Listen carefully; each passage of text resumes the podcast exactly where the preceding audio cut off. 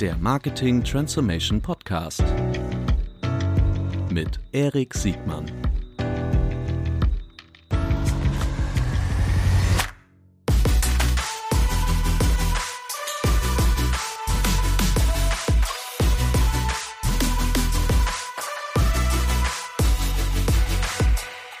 Herzlich willkommen zu einer neuen Folge des Marketing Transformation Podcast. Heute wieder einmal mit Rupert Bodenmeier. Moin Rupert. Hi Erik, freue mich wahnsinnig wieder dabei zu sein. Ich bin froh, dass du wiedergekommen bist. Du warst ja schon in der Folge 77 für unsere Stammhörerinnen und Stammhörer. Da haben wir über Innovation gesprochen. Heute wollen wir darüber sprechen, wie eigentlich David gegen Goliath, insbesondere so im E-Commerce, äh, Stichwort Amazon und Plattformen, Plattformökonomie und Plattformlogiken, wie sich eigentlich David gegen Goliath durchsetzen kann und ob sich überhaupt David gegen Goliath, gegen die vermeintlich übermächtigen Plattformen durchsetzen kann.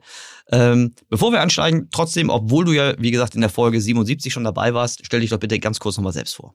Ja, also ich freue mich wahnsinnig wieder dabei zu sein. Ähm, ich bin Rupert, Co-Gründer von Disruptive und wir helfen im Grunde ähm, Unternehmen auf völlig neue Lösungsansätze zu kommen. Und das machen wir vor allem, indem wir eben vom Kundenproblem kommen, große Herausforderungen definieren und uns aber von anderen Branchen inspirieren lassen wo wir nach Playern suchen, die irgendwie ähnliches Thema schon mal auf eine coole, schlaue Art und Weise gelöst haben.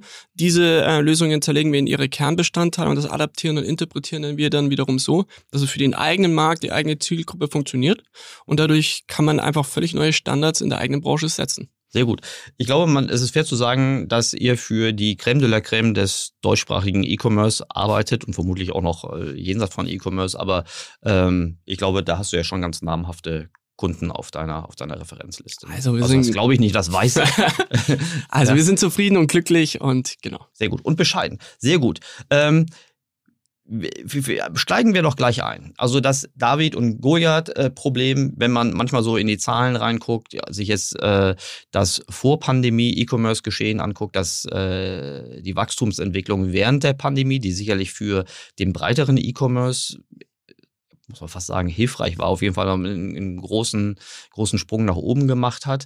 Äh, aber jetzt auch, wo die Pandemie eine neue Dimension kriegt, weniger Lockdown, äh, trotzdem mehr E-Commerce-Umsatz. Ich habe trotzdem, also ich habe nicht nur den Eindruck, sondern wir sehen ja an den Zahlen, dass die Plattform in Summe, und mit Plattform meinen wir äh, vor allen Dingen die, die, die Amazons dieser Welt, dass die Plattformen deutlich mehr vom Teller ziehen als der durchschnittliche E-Commerce.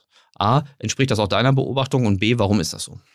Ja, äh, lass uns das mal kurz abstecken, was mhm. da in dem Kontext Goliath heißt. Ne? Mhm. Nur mal, damit wir alle draußen so ein gutes Gefühl dafür kriegen. Ne? Ähm, Amazon ist über 1400 Milliarden schwer, eine unfassbare Summe. Und allein in Deutschland geht 50 Prozent des kompletten E-Commerce-Wachstums, nur des Wachstums, rüber zu Amazon. Mhm. Und die restlichen 50 Prozent teilen sich dann alle anderen auf. Und äh, äh, Amazon macht in Deutschland doppelt so viel Umsatz wie der zweitgrößte deutsche Player. Mhm. Und pro Quartal machen die als gesamte Unternehmen mehr Gewinn als ein Otto.de im gesamten Jahr Umsatz. Mhm. Nur mal da so eine mhm. Größenordnung zu bekommen. Und äh, warum ist das so? Ähm, weil die Spielregeln heute, wie Amazon oder E-Commerce gespielt wird, die alle von Amazon gestellt wurden. Ne? Die ja. Art und Weise, wie du ähm, Waren präsentierst, wie du sie zugänglich machst, wie du Daten generierst, ähm, wie du ähm, ähm zustellst, all das ist heute ein Imitationsgeschäft von eben einem Amazon. Mhm. Ne? Und ähm, in einem Markt, wo halt alle das Gleiche machen, mhm. alle auf die gleiche Art verkaufen, auf die alle gleiche Art präsentieren, auf die gleiche Art zustellen da gehen die Leute halt eben zum Besten. Mhm. Na, und äh, wenn die E-Commerce-Branche da nicht massiv umlenkt, na, dann werden die halt in den nächsten fünf oder zehn Jahren nicht 50 Prozent Wachstum einfangen, sondern halt 75 Prozent Wachstum. Und so mhm. dreht sich das Rad immer weiter. Es ist ja, wenn man da so drauf guckt äh, und diese Umsatzzahlen, also für Deutschland man schätzt diese Zahlen auf, auf Länderebene ja immer, aber wir, wir knapsen da so an der 30 Milliarden Euro Grenze rum, glaube ich. Ähm, und auch diese, diese überproportionale Wachstumsgeschwindigkeit, ich glaube, das muss man mal ganz deutlich sagen, weil diese Durchschnittsbetrachtung für E-Commerce-Wachstum, die ist ja irreführend. Ne? Also etablierte E-Commerce-Geschäftsmodelle wie zum Beispiel der Buchversand, die wachsen ja schon lange äh, eher seitwärts. Äh, wenn man, ja, Pandemie muss man ein bisschen rausrechnen, das sind andere etablierte Geschäftsmodelle, also das, was man schon sehr, sehr lange äh, machen kann. Also das Versenden von Ware, Mode, Consumer Electronics etc. Ähm, also das Wachstum ist sehr ungleich verteilt und es ist ja nicht nur Amazon, sondern es sind ja viele Unternehmen, die einfach ein dramatisch besseres Kundenerlebnis äh, ermöglichen, die mehr auf sich ziehen. Ne? Jetzt, wenn man so drauf guckt und ich jetzt so ein mittelständischer äh, E-Commerce-Player aus Deutschland bin, ähm, was kannst du mir für Mut machen, äh, dass ich diese Schlacht nicht sowieso schon verloren habe und ich einfach nur noch das retten kann, was noch zu retten ist? Also ich glaube, um das zu verstehen, was ich eigentlich heute als Unternehmen machen muss, damit mir in zwei bis drei Jahren noch der Kundenkontakt gehört, mhm. lohnt es sich halt andere Märkte anzuschauen, wo das auch schon mal der Fall war, weil die mhm. E-Commerce-Branche ist nicht speziell. Mhm. Das, was heute im E-Commerce stattfindet, dass sich alles auf einen riesigen Blei hinaus, das gab es schon zigfach. Mhm. In über zig Jahrzehnte, über zig Jahrhunderte. Hast du ein Beispiel? Und ja, zum Beispiel ähm, Markt der Zustellung, brauchen wir gar nicht so weit gehen. Mhm. Na, ne, also wenn du, äh, ist ja E-Commerce, ne? wenn du vor 20 Jahren zurückgehst, dann war eigentlich in Deutschland der gesamte Markt unter fünf großen Playern aufgeteilt. Mhm. DHL, Hermes, UPS etc., wie sie mhm. heißen. Und die haben im Grunde ein Format gehabt, nämlich ein Paket in zwei, drei Tagen zustellen. So, mhm. und der ganze Markt ist unter denen aufgeteilt worden. Mhm. Heute könnte aber der Markt der Zustellung gar nicht bunter und diverser sein. Mhm. Ja, heute hast du mit ähm, von Lieferando bis Gorillas, bis Flaschenpost, bis Picknick unterschiedlichste Formate, unterschiedliche Zustellungsideen, ähm, wie du das machst. So, und das passiert halt immer dann, wenn ein Markt sich völlig neue Segmente erschließt und pro Segment ein spezifisches, spezialisiertes Format anbietet. Weil mhm. die Idee, wie ein Picknick mit fest vorgegebenen Routen, an denen sich die Kunden zu orientieren haben, mhm. ist eine völlig andere Idee der Zustellung als ein Gorillas, das sich aufs Rad schwingt und dir das in zehn Minuten zustellt. Und es ist wieder eine völlig andere Idee der Zustellung, wie es zum Beispiel im Flaschenpost macht, die dir irgendwie 40 Kästen rüberwuchten mhm. und 40 Pfand wieder zurücknimmt. Mhm. So, und die Wirtschaftswissenschaft spricht in solchen Fällen von dynamischer Segmentierung. Mhm. Das heißt, du brichst ein Monopol auf, indem du einen Markt größer machst und diese durch verschiedenste Formate ähm, bedienst. Und das gibt es noch in zig anderen Märkten, zum Beispiel der Betriebssystemmarkt. Mhm. Wenn du den anguckst, vor 20 Jahren hatte über den gesamten Betriebssystemmarkt ein, ein, ein Microsoft einen Marktanteil von über 90 Prozent. Ja. Heute ist der Marktanteil aber nur noch bei 23 Prozent weil völlig neue Segmente sie erschlossen wurden. Mobile, Speaker, sagen, die, Tablets. Die mobilen Betriebssysteme. Total. Und die Ausbringung dieser Betriebssysteme ist halt eine völlig andere Idee als für eben einen Desktop. Ne? Mhm. Und heute ist Android der mhm. große Player. Oder auch selbst wenn du in die Automobilwirtschaft gehst. 80 Jahre lang gab es keinen einzigen neuen Hersteller. 80 Jahre lang. Mhm. In den letzten 14 Jahren über 40. Mhm. Und unter anderem das heute wertvollste eben ähm, ähm, Unternehmen ähm, im Automobilsektor mit dem Tesla, weil es eben ein Shift von Benziner zu Elektromobilität gibt, weil es ein Shift gibt von Direktverkaufsansatz, also von Autohändleransatz zum Direktverkaufsansatz mhm. durch die Digitalisierung. Das mhm. heißt, immer dann, wenn du es schaffst, als Branche ähm, ein völlig neues Format zu etablieren, dann kannst du solche Monopole aufbrechen. Diese dynamische Segmentierung, ähm, wie entsteht die? Also warum entsteht die? Ähm, entsteht die, weil äh, jemand sich rein betriebswirtschaftlich überlegt, wo kann ich denn überhaupt noch Marktanteile gewinnen? Also ich würde sagen unwahrscheinlich, weil diese Marktanteile sind ja selten wirklich profitabel. Ähm, oder werden die aus einem, aus einem Lösungsansatz äh, geboren, weil jemand versucht, einen, einen Markt einfach besser zu machen? Also ich denke mir so, weißt du, als als wir beide, ich glaube, wir haben ja zu einem ähnlichen Zeitpunkt angefangen, über E-Commerce nachzudenken, da war sowas wie Zooplus, also dass jemand äh, schweres Tierfutter vier Stockwerke lang hochbringt und dass das kaum mehr kostet als im vergleichbaren Supermarkt oder im, im Fachhandel, das war damals neu. So. Heute ähm, ist, dann waren 90 Minuten Flaschenpost, war spektakulär, ne? dass jemand mhm. mir, mir Mineralwasser innerhalb von 90 Minuten ja. in der Stadt zuliefert. Äh, jetzt habe ich das Gefühl, wir haben uns schon alle ein bisschen an Gorillas und Flink äh, gewöhnt, also 10 Minuten Zustellung. Ähm, aber wie kommen diese, wie kommen diese dynamischen Segmentierungseffekte zustande? Also auf keinen Fall, dass sich ein BWLer mit einem Excel-File irgendwelche äh, Märkte anguckt und sagt, ah, Holter die Polter, ne? Mhm. meine wunderbare Formel hatte was ausgespuckt und mhm. ab geht die Post. Mhm. Sondern das, was eigentlich immer ist, ähm, dass Leute vor allem angetrieben sind, so wie es ist, finde ich nicht gut. Mhm. Das ist eigentlich der Antrieb. So, und das muss doch viel, viel besser gehen. Und selbst ein Plus, das war natürlich genial, dass sie jetzt diese ganzen ähm, Tierartikel im Grunde zugestellt haben, aber eigentlich ist Plus ein Amazon in grün. Ne? Die haben sich mhm. halt einfach eine Kategorie rausgesucht. Genau. Und das dann halt eben, also, aber ich könnte jetzt auch ähm, irgendwie Bilder von einem Fernseher und DVD-Player da reinstecken und dann wäre halt Dann wäre es mhm. halt zu Elektro. Ne? Mhm, und dann, ähm, deswegen haben sie da nichts was Neues hin, äh, hinzugefügt. Nee, es kommt immer wirklich von, was ist eigentlich heute das Problem? Auch selbst wenn du heute in Amazon anguckst, da gibt's massive Probleme, so wenn du draufblickst und wie da E-Commerce heute funktioniert. Mhm. Und dann nehmen sich halt einfach gewisse Leute einfach vor, ich mache das jetzt anders. Und die starten in einer Nische und aus mhm. dieser Nische heraus schaffen sie es halt dann etwas Neues zu etablieren, weil auch das iPhone 2.7 war eine Nische. Mhm. Das war ein ganz kleiner Markt am Anfang. Heute ist es dominant. Heute rückblickend haben sie immer alle gewusst, ne? Aber damals war das ja noch äh, wurde es verspottet als das teuerste Smartphone der Welt, wo du nicht mal Apps installieren kannst. Mhm. Und äh, es war nicht ausgesagt, dass es ähm, dort geht. Aber sie haben den Markt neu interpretiert, sie haben ihn völlig anders zugänglich gemacht. Die Idee des Smartphones von einem Apple, es war eine völlig andere Idee zu dem, was am Markt drum ist. Und ich glaube, so kriegst du es halt hin. Ja. Welche, welch, welchen Fokus, also die neuen Player, die diese dynamische Segmentierung äh, vorantreiben, die haben ja sehr wahrscheinlich ähm, einen Fokus, der sich sehr stark auf die Kunden äh, also vor allen Dingen auf die Kundenbedürfnisse fokussiert. Ne? Also irgendwie früher, also die erste Stufe war ja, dass so, so ein Markt Lösungen möglich macht, dass also Zugänglichkeit, dass Transparenz geschaffen wurde, Preise ja. wurden vergleichbar. Aber sonst war mehr oder weniger alles sehr, sehr, sehr, sehr ähnlich. Die neuen Player bringen ja etwas Besseres in den, in den Markt, was die Kunden so begeistert, dass sie regelmäßig ja. äh, oder auf, auf jeden Fall ihre alten Versorgersituationen, ihre Loyalitäten zu herkömmlichen Anbietern ähm, nicht mehr so sehr verfolgen und diese neuen Anbieter zuerst ausprobieren und dann regelmäßig nutzen. Diese, diese Lösungsanbieter, was brauchen die für, für, für Rahmenbedingungen? Außer dass sie natürlich erstmal den Mut und vermutlich das Kapital brauchen, aber was, was müssen die schaffen?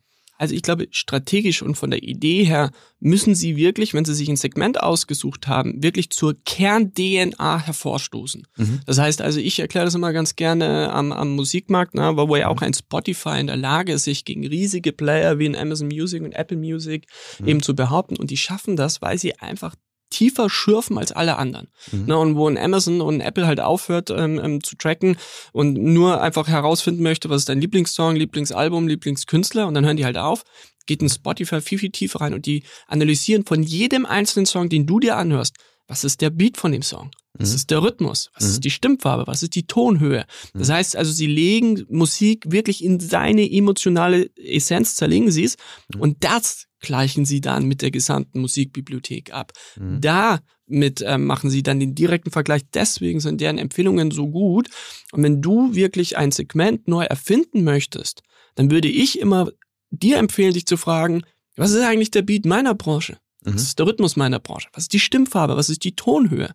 Mhm. Na, wenn wir jetzt zum Beispiel in den Möbelsegment gehen oder mhm. das im E-Commerce denken, dann wäre es einfach für mich klipp und klar, dass ich als Unternehmen verstehen muss, wie ist die Aufteilung der Wohnung meiner mhm. Kunden? Mhm. Wie ist das Altbau? Ist das Neubau? Wie hoch sind die Decken? Was ist das für ein Boden? Mhm. Ähm, wie sind die einzelnen Räume aufgeteilt? Ne? Weil sind wir noch mal ehrlich, das sind doch die wirklichen Kaufentscheidungselemente, die bestimmen, an welchem Esstisch ich am Ende des Abends kaufe.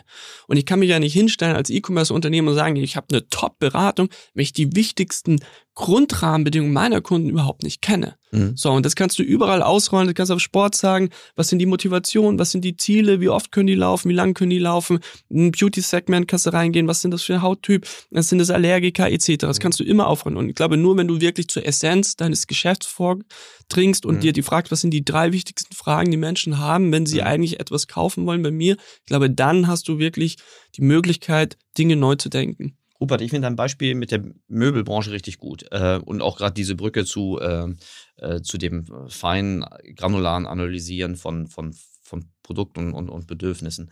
Die, bleiben wir mal bei den Möbeln. Ähm, was ich heute ganz gut kann, ist, ähm, wenn ich rote Sofas suche, ich kann Filterfunktionen, ich kann Größen, äh, Formen, Materialien, ja. das kann ich gut machen. Ich habe sowas ganz, ich habe ein ganz primitives Bedürfnis, wenn ich ab und zu mal mich um Möbel kümmern darf oder muss, ähm, ist die Liefergeschwindigkeit. Ja. Das ist ja, das ist ja unglaublich schlimm in dieser Branche. Die denken ja immer von ihren Produkt- und Sourcing-Prozessen her. Ne? Die, also der, der ja. Trick ist ja, du zeigst du suggerierst, dass die, dass deine Produkte mehr oder weniger lieferfähig sind und de facto sind das dann zu den irgendwann angekündigten sechs Wochen dann nochmal das Doppelte, bis dann die Ware da ist. Ähm, und vor allen Dingen, das ist noch ein Vorteil der Filialisten, dass die dann viele, also die können Lagerware kennzeichnen. Ja. Ähm, so ein Bedürfnis, was ich habe, so zum Beispiel, wenn ich weiß, was ich will, also ich brauche ein Sofa, ich brauche die Farbe und ich möchte das in den nächsten 72 Stunden haben. Und verarscht mich bitte nicht, die, ich will sie wirklich jetzt haben. Das kann ja noch nicht mal Ikea richtig gut. Ja. Ne? Ähm, wie, was, was hindert die Branche, dass es so eine Lösung schon gibt? Was hindert die Branche daran? Das Marktplatzmodell. Mhm.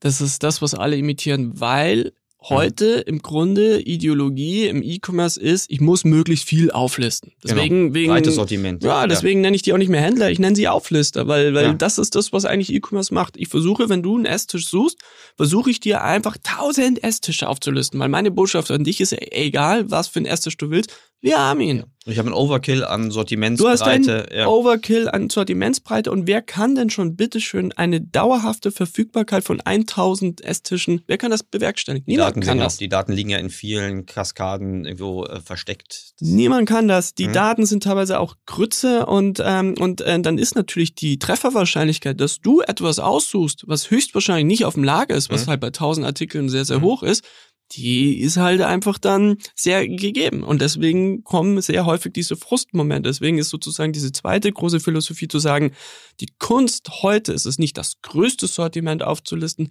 sondern das relevanteste.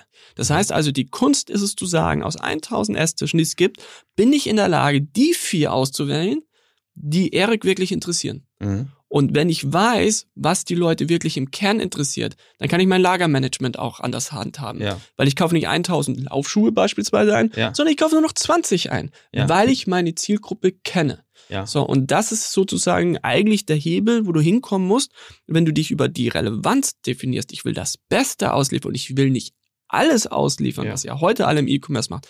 Dann kannst du dieses Problem knacken. Die Relevanz ist ja, also das wissen wir ja aus der Plattformlogik, auch in, in traditionellen Marketingbegriffen, dass Relevanz äh, Gegenstück dazu ist Engagement oder, oder ja. irgendwelche, irgendwelche äh, Transaktionen, ähm, ist ja so ein neues Maß der Dinge. Ne? Die, ja.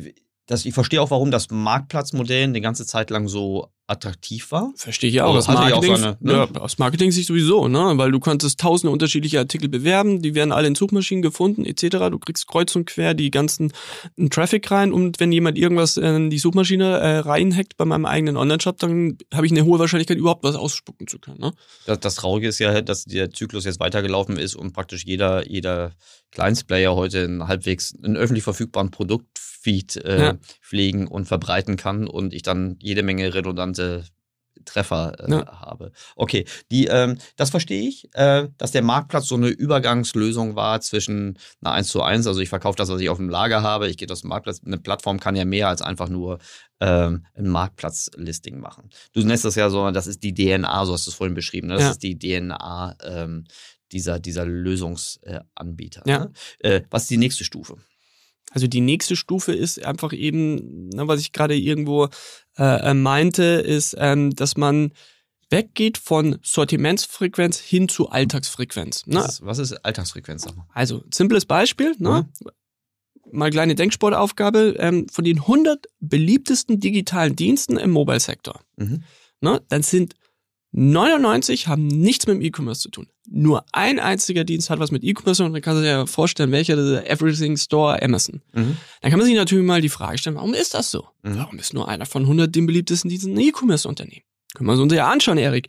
Na, wenn wir nämlich zum Beispiel einen Google Maps nehmen, mhm. dann schafft es ein Google Maps, sechs Reizpunkte am Tag zu setzen, weil sie zu mhm. klassischen Alltagsfragen, die ich halt habe, eine ja. Antwort liefern zu können. Ja, das stimmt. Ne? Wie ist die Verkehrssituation? Wie komme ich von A nach B? Mhm. Wo ist B überhaupt? Mhm. Ne? Und im Vergleich dazu, wenn man zum Beispiel einen klassischen E-Commerce-Player nimmt, lass uns ein Zalando nehmen, mhm. dann schaffen die laut deren letzten Quartalsbericht mhm. vier Reizpunkte im Jahr zu setzen, weil sie halt zu klassischen Fragen halt Antworten liefern können wie, ich brauche eine neue Winterjacke, mein Pulli langweilt mich, etc. So, mhm. und das ist halt der Grund, warum ein Google Maps immer auf meinem Smartphone auf der ersten Ergebnisseite ist, auf meinem Homebildschirm und prominent platziert ist. Und das ist halt der Grund, warum Salando halt eben tendenziell ja so auf der zweiten, dritten Homeseite platziert wird, irgendwo weiter unten. Einfach weil sie auf meine Alltagsfragen keine Antworten liefern können. Mhm. Und die Antwort, die heute ja der E-Commerce gegeben hat oder versucht zu geben, wir haben, eine, wir haben eine Lösung gefunden, nämlich noch mehr Sortimente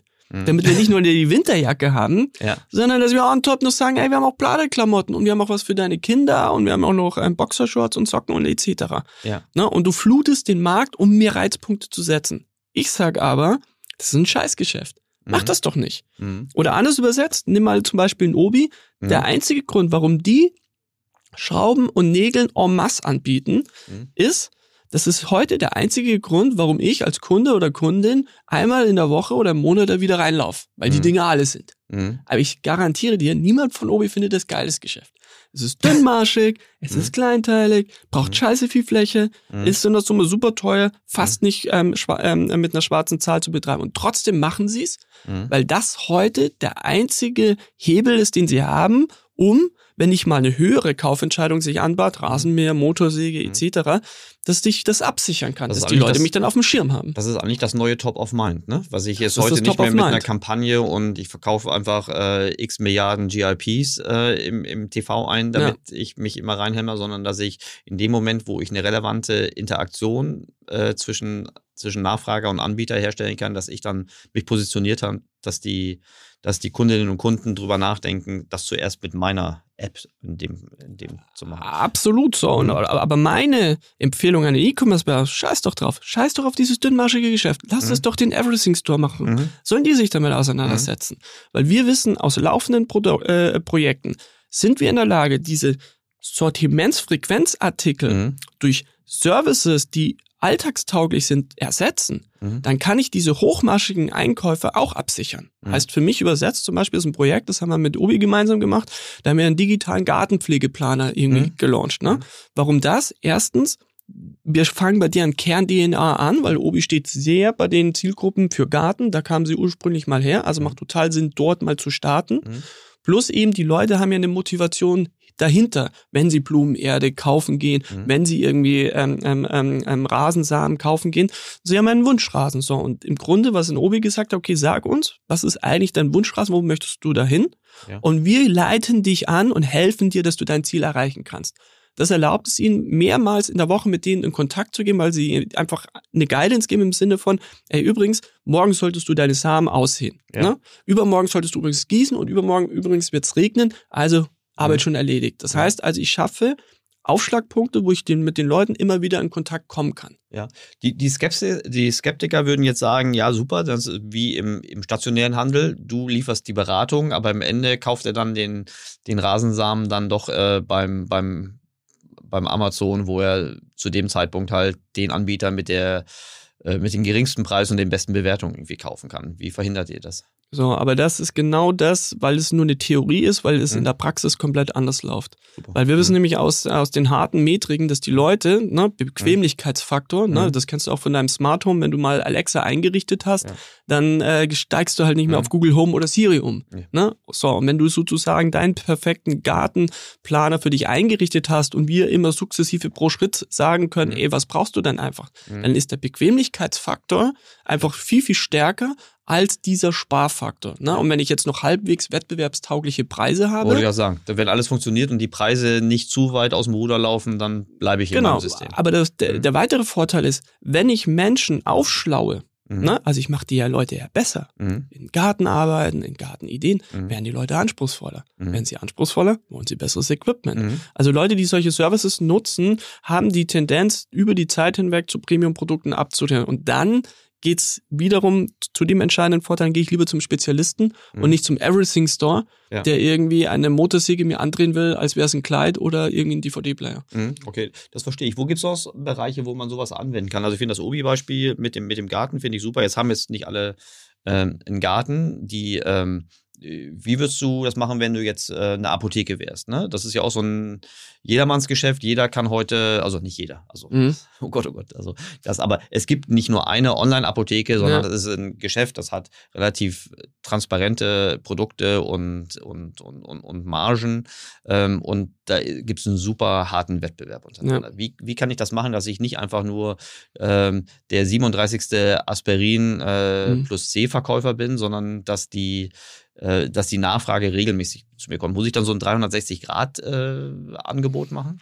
Also ich glaube, ähm, was in diesem Segment halt die Leute grundsätzlich falsch denken, nicht nur im Apothekenbereich, sondern dass die ähm, Unternehmen sich viel zu sehr über das Format definieren. Ne? Ein Talier definiert sich viel zu sehr über mhm. das Buch, anstatt mhm. über den Sinn dahinter. Mhm. Apotheken definieren sich viel zu sehr über das Aspirin mhm als über den Sinn dahinter. Ja. Ne? Also zum Beispiel, wenn wir jetzt irgendwie äh, Lebensmittel nehmen, dann geht es halt nicht um Lebensmittel kaufen, mhm. Sondern es geht um den Sinn dahinter, nämlich die mhm. richtige Ernährung. Mhm. Und wenn ich mir diese Frage dahinter stelle, dann stelle ich mir automatisch auch ganz andere Fragen, mhm. nämlich, was sind die Restriktionen meiner Leute? Mhm. Äh, Leute? Also das heißt, ist es ein Einfamilienhaushalt, ist es ein Singlehaushalt, ist es eine WG, ähm, was ist das budgetäre Vermögen von den Leuten, ey, was haben die für Ziele, wollen die abnehmen, wollen die zunehmen, ähm, ähm, wie viel Budget haben die, ähm, du fragst dir ja auch eben ähm, ähm, klassische äh, Fragen, ähm, wie viel Kalorien haben die irgendwie schon verbraucht, was wollen die diese Woche kochen, mhm. wie wollen sie es kochen, das sind mhm. die Fragen, die du dann stellst und wenn du dann halt daraufhin Antworten liefern kannst, dann verkaufst du praktisch automatisch diese Lebensmittel äh, äh, äh, mit. Das heißt für mich zum Beispiel ein Rewe müsste eigentlich zusehen, dass sie ähnlich wie ein Apple Home das Hub für meine smarten Geräte ist, mhm. dass sie das Hub werden für die richtige Ernährung, mhm. wo sie mir über eben ähm, ähm, schlaue Services einfach meine Artikel, die ich immer wieder brauche, irgendwie mir simpel und einfach anbieten, wo ich eine Art Autofill-Funktion habe, mhm. weil ich immer wieder alle ein, zwei Wochen irgendwo das gleiche kaufe, wo ich in meine persönliche Obstabteilung reingehe, wo schon mein Lieblingsobst aufgerichtet ist und die Standards, mhm. die ich halt immer wieder in den Warenkorb reinlege, eben aufgelistet werden, wo ich dann halt zusätzliche Artikel hinzufügen kann, wo dann irgendwie Infos dran gepinnt sind, wie irgendwie besonders gesunde Ernährung, mhm. lokal mhm. aus deiner Umgebung, wo ich mich vielleicht mit Drittservices eben connecten kann, wie ein Weight Watchers, das mir halt sagen kann, ey, also so von den Kalorien her ist das jetzt eigentlich diese Woche halt nicht mhm. mehr drin, ne? Mhm. Das nenne ich halt wirklich Guidance, so. Ja. So, und das musst du halt auf den Apothekenbereich dann halt auch übersetzen. Also nicht, es geht ja nicht um Aspirin, Aspirin mhm. sondern es geht um den Sinn dahinter, mhm. nämlich gesund zu sein, ja. leistungsfähig zu sein mhm. oder vielleicht erst gar nicht krank zu werden. So rum. Na, das mhm. ist doch der Sinn dahinter. So. Und ich würde als Apotheke halt hingehen, also was muss ich machen mhm. und was muss ich eigentlich wissen, um wirklich zur Ursache zu kommen und nicht zum Symptom. Ja. So. Ich verstehe das, ähm, ich finde das total plausibel und ich verstehe rein abstrakt verstehe ich diese Notwendigkeit für diesen Paradigmenwechsel, dass ich nicht einfach nur Produkte anbiete, sondern dass ich über die Lösungen komme. Ähm, das, das, das verstehe ich durchaus. Jetzt in der Praxis, wenn ich jetzt bereits ein bekannter oder irgendwie etablierter Anbieter bin, dann habe ich ja zwei Hürden. Das eine ist, auf den meinen Bestandskunden äh, gibt schon so eine Assoziationskette. Also wenn ich ja. jetzt so ein Blumenversender bin, dann kommen die Leute zu mir, weil ich gut Blumen versenden kann. Und ich habe selbst rausgefunden, die kommen nicht zu mir, weil ich auch Wein verschicken kann, nur ja. weil es beides Geschenke sind. Äh, oder umgekehrt, in der Kundengewinnung ähm, habe ich schon bereits gute Erfahrungen und von den, von den, von den Kosten-Umsatz-Relationen oder von Kundenakquisitionskosten sind halt die Gewinnungen, wo äh, ein Suchterm, der irgendwie mit Blumenversand zu tun hat, irgendwie viel, viel besser konvertierend, als wenn ich sage, äh, Geschenke oder äh, über Distanz Menschen glücklich machen oder Geburtstagsüberraschungen etc. Ja. Ähm, jetzt dieses, das ist ja so, so eine Art Zielkonflikt. Das eine ist sicherlich lang- und mittelfristig besser, also diesen Paradigmenwechsel zu machen, zur, zur, zum wirklichen Bedürfnis zu kommen und nicht nur ja. zum über das Produkt zu gehen. Aber in der Praxis ist das Produkt doch halt immer super dominant. Aufgrund von Erfahrung und aufgrund von, von, von, von Wahrnehmung. Ja, das ist so. Und trotzdem kannst du es lösen, indem du eben parallel das andere schrittweise aufbaust mhm. und das über sukzessive über die Zeit hinweg eben ähm, dein altes Geschäft irgendwann mal ablösen wird, weil mhm. das dann einfach zunehmend ähm, immer mehr Hand nimmt. Also Microsoft hat das nicht anders gemacht. Ne? Mhm. Die hatten im Grunde ihren Betriebssystemmarkt, haben Softwareverkauf, Direktverkauf gemacht. Parallel haben sie ihr Cloud-Business aufgebaut. Das haben mhm. sie parallel gefahren, haben sie über 15, 20 Jahre mitgenommen und heute machen sie mehr Umsatz und Gewinn mit ihrem Cloud-Business. Mhm. Und der Direktverkauf an Software ist immer mehr weiter runtergegangen. So muss es in letzten Endes aufziehen. Mhm. Und die Beispiele gibt's ja draußen am Markt schon. Also wenn du zum Beispiel in Kellersport sind, hat ja. genau das Problem, was du beschrieben hast. Ja. Die haben einen funktionierenden Job. Keller finde ich super Beispiel, ja. Ja, weil, mhm. weil die, ähm, ähm, ähm, die Leute sind auch trainiert auf diesen Online-Shop, die hacken mhm. da auch ganz normal ihre Dinge mhm. rein. Mhm. Aber parallel haben sie halt eine zweite Plattform aufgestartet, nämlich Keller Smiles. Für mhm. diejenigen, die es nicht kennen, geniales Konzept. Und zwar ein Loyalitätsprogramm des Keller Smiles, das dich aber nicht für deine Einkäufe belohnt, mhm. sondern für den Sinn dahinter, nämlich mhm. wenn du Sport machst. Mhm. Macht viel mehr Sinn, mhm. Leute zu belohnen, Sport zu machen, weil das ist ja der Grund, warum ich zu Kellersports gehe. Ja. Das kann man sich dann so vorstellen, zum Beispiel machen die wöchentliche Challenges, also wer rennt jetzt zum Beispiel die fünf Kilometer am schnellsten? Mhm. Dann verbinden die dich mit anderen Services wie Nike Plus zum Beispiel oder äh, mit dem ähm, ähm, Runtastic von Adidas. Mhm. Und dann kann zum Beispiel jemand in München gegen jemanden in, in, in Hamburg mhm. antreten mhm. und gucken, wer läuft diese fünf Kilometer am schnellsten. Mhm. Und die äh, zehn, die am schnellsten laufen, kriegen dann halt Punkte, die ich wiederum dann gegen im Online-Shop halt einlösen kann, ähm, um, um zum Beispiel ja. meinen Laufschuh halt günstiger ja. zu kaufen. Und das ist halt so smart und so clever, weil du A, den Sinn belohnst, ja. du wirst der tägliche Begleiter Kellersports lernt viel mehr über ihre Kunden kennen. Die wissen, wie oft die laufen, wie schnell die laufen, wo sie laufen, hohes Gelände, tiefes ja. Gelände und sind dann halt dann auch irgendwann mal in der Lage zu sagen, wenn du eben auf Kellersports gehst, dass wir dir nicht tausend Laufschuhe aufleisten, sondern wir wissen, du ja. rennst zweimal die Woche, ja. fünf Kilometer, das ja. ist eigentlich der Schuh, den du brauchst und wir können es dir sogar begründen. Ja. Und das bauen die halt parallel auf. Und so funktioniert's. Finde ich ein richtig gutes Beispiel, wie auch Innovators Dilemma überwunden werden kann. Vielleicht hilft das auch, dass Keller Sports halt noch kein Legacy-Player aller. Äh, hilft natürlich, so, keine ne? Frage. Aber ich finde es auch richtig gut und vor allen Dingen ist mir nochmal deutlich geworden bei diesem Beispiel, wie oldschool die traditionellen Loyalty-Programme dagegen, die total. einfach nur sagen, Punkte auf, äh, auf, auf irgendeinen Umsatz oder in der Woche doppelten Punkt, wenn du jetzt hier irgendwie Schnickschnack kaufst. Äh, Finde ich richtig gut. Äh, ist ja auch etwas, was ich zum Beispiel auf Strava, mache ich den Quatsch, ne? Also die, die ja. Strava-Badges, die die sammle ich. Ja. Ich krieg dann ab und zu mal auch irgendwie, die machen es ja andersrum, ne? Dann kannst du zu deren Sponsoren gehen und kriegst dann ja. irgendeinen Schuh günstiger, aber aus der Kellerperspektive ja. richtig gut. Und die schaffen, um auf den, deinen Punkt von Anfang zurückzukommen, die äh, schaffen dann auch diese mehr als vier Reizpunkte im Jahr. Ne? Viel mehr Reizpunkte, viel mhm. mehr Reizpunkte. Und sie sichern im Grunde den Laufschuh-Kauf äh, ähm, ab. Und da, mhm. vielleicht da, Erik, noch eine Ergänzung. Was mhm. halt heute am Markt stattfindet, es werden völlig neue Wettbewerbssituationen kreiert. Was heißt mhm. das?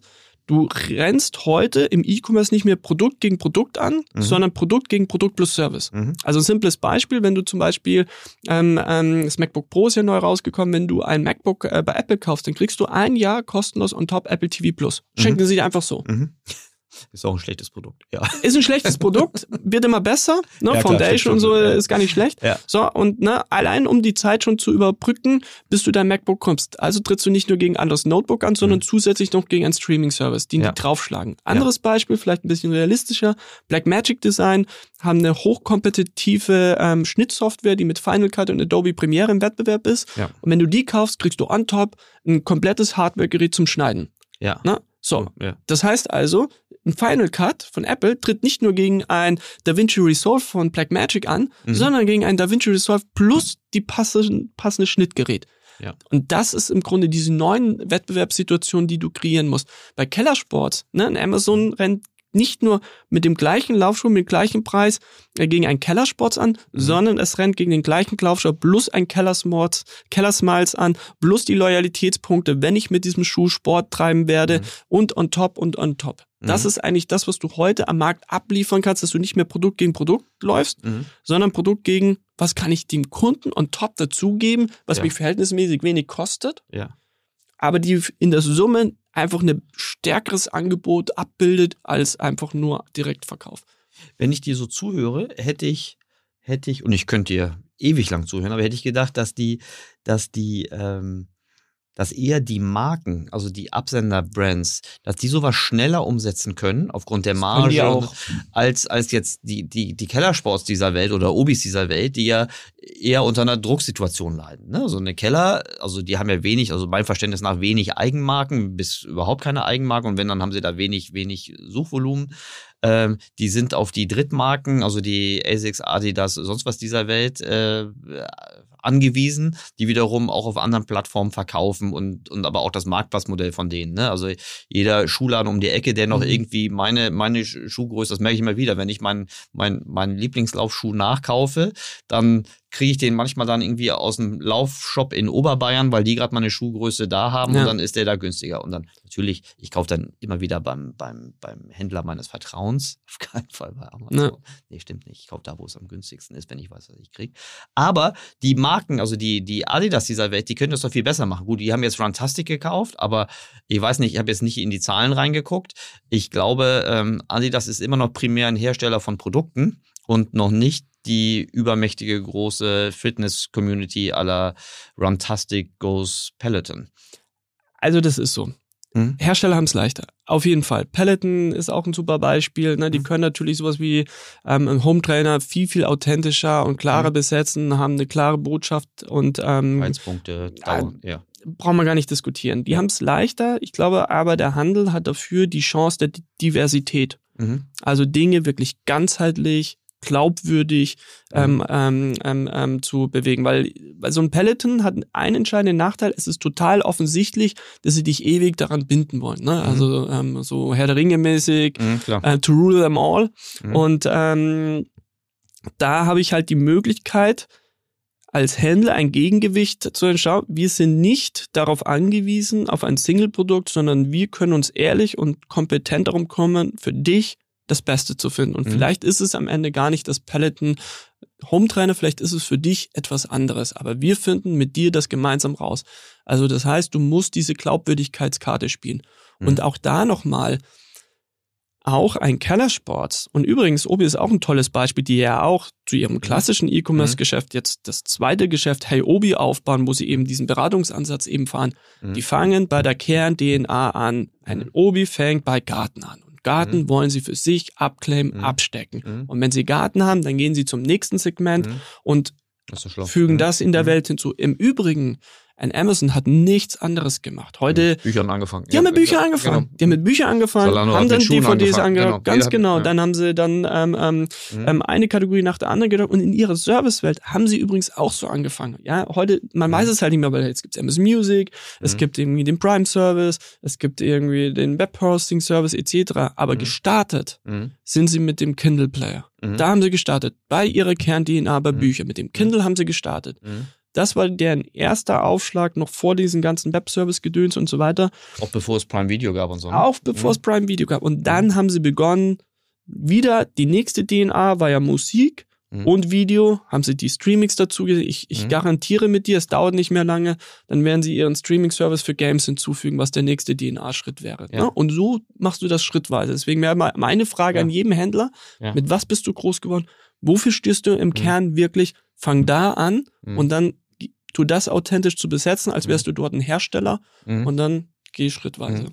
Ich sehe an deiner, an, an deiner klaren Denke und deiner klaren Empfehlung, wie weit das auch für viele von der Alltag, vom Alltag entfernt ist, weil die da ganz viel über die Kundenschnittstelle sprechen. Ne? Die ja. reden über ihre App und die reden über ihren Shop. Ähm, weil klar, das ist auch etwas, was man, was man regelmäßig äh, sieht, aber das ist ja also das ist erstens sehr schwer, sich durch einen Shop oder durch eine App noch zu differenzieren, aber durch die, durch die nutzwertige Situation, die ich dann so schaffen kann, äh, das ist dann etwas, was, was ich, wo ich mich als Kunde wirklich äh, dann wieder gerne an einen Anbieter zurückgewinne, äh, ersinne, egal ob ich äh, Brand oder Händler bin. Also es gibt halt einfach so ein paar Paradigmen, da muss halt einfach auch der Handel meiner Meinung nach einfach mal aufwachen und einfach sagen, das gibt's halt nicht mehr. Mhm. Erstens, ich differenziere mich nicht mehr über Sortiment. Mhm. Das ist einfach so. Mhm. So, und ich kann mich auch nicht mehr mit über ähm, Sortimente noch die Marge einfahren, die es eigentlich bräuchte, sondern die neuen Regeln vom E-Commerce, das neue E-Commerce-Spiel ist meiner Meinung nach, mhm. Guidance schlägt Angebot. Mhm. Alltagsfrequenz schlägt Sortimentsfrequenz. Mhm. Das relevanteste Sortiment schlägt das größte Sortiment.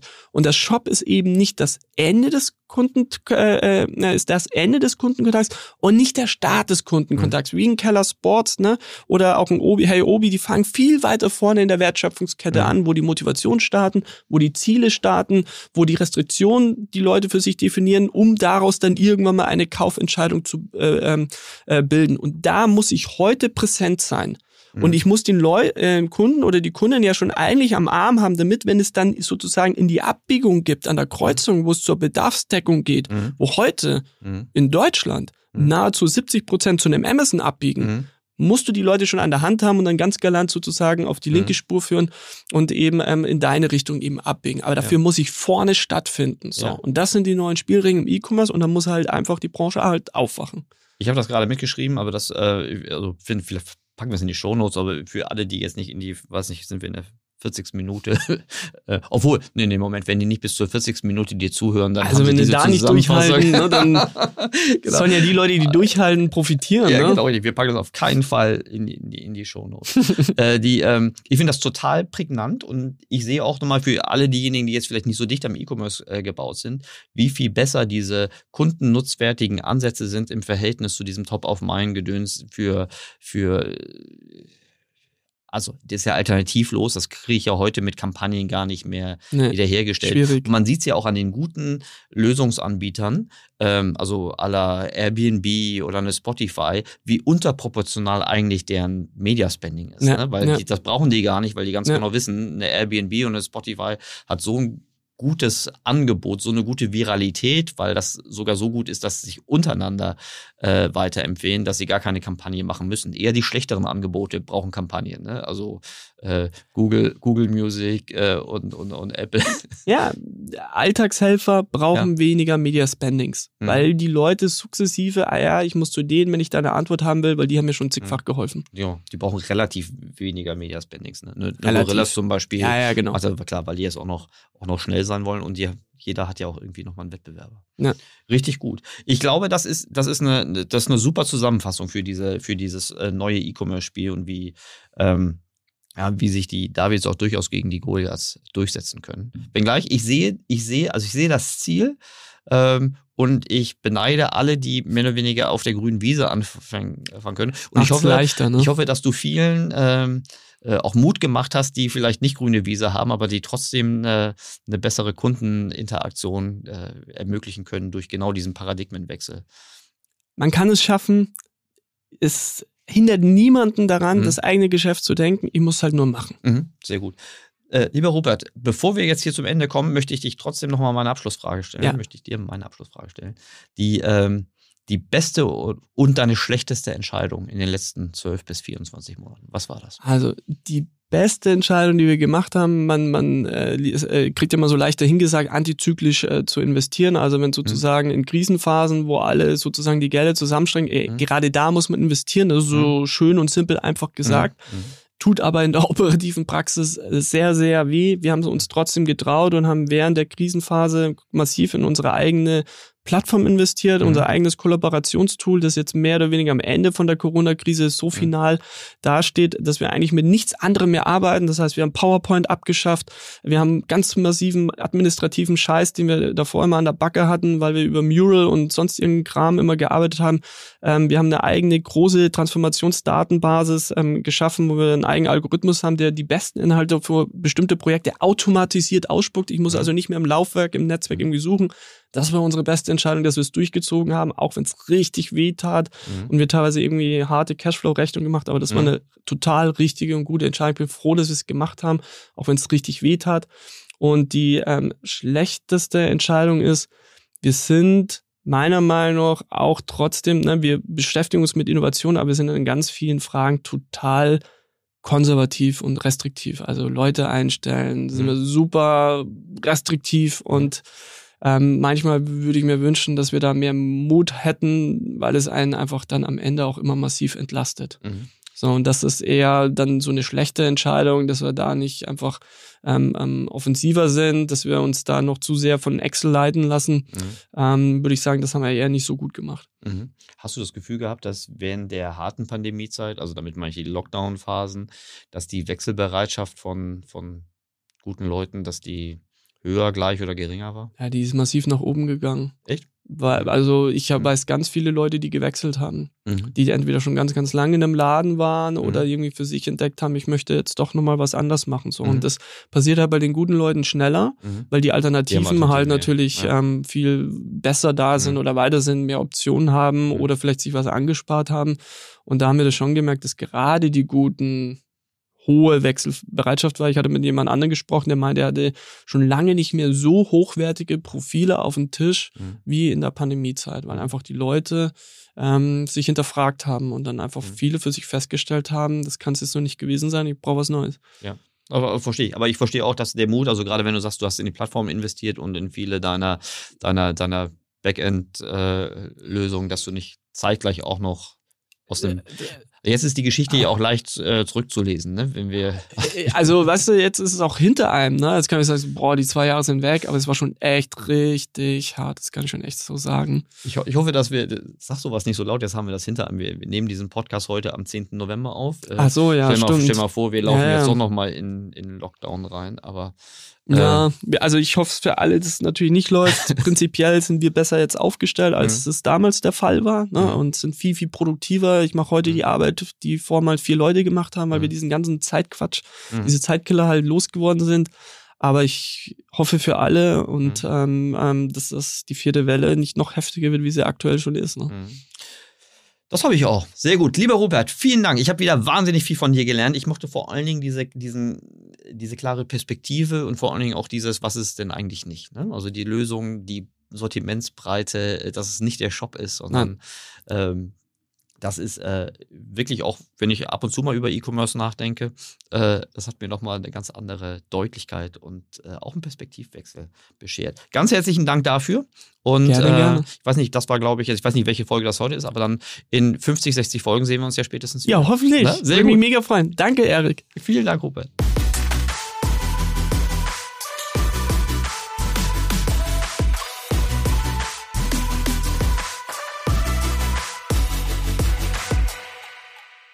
Dieser Podcast wird produziert von Podstars bei OMR.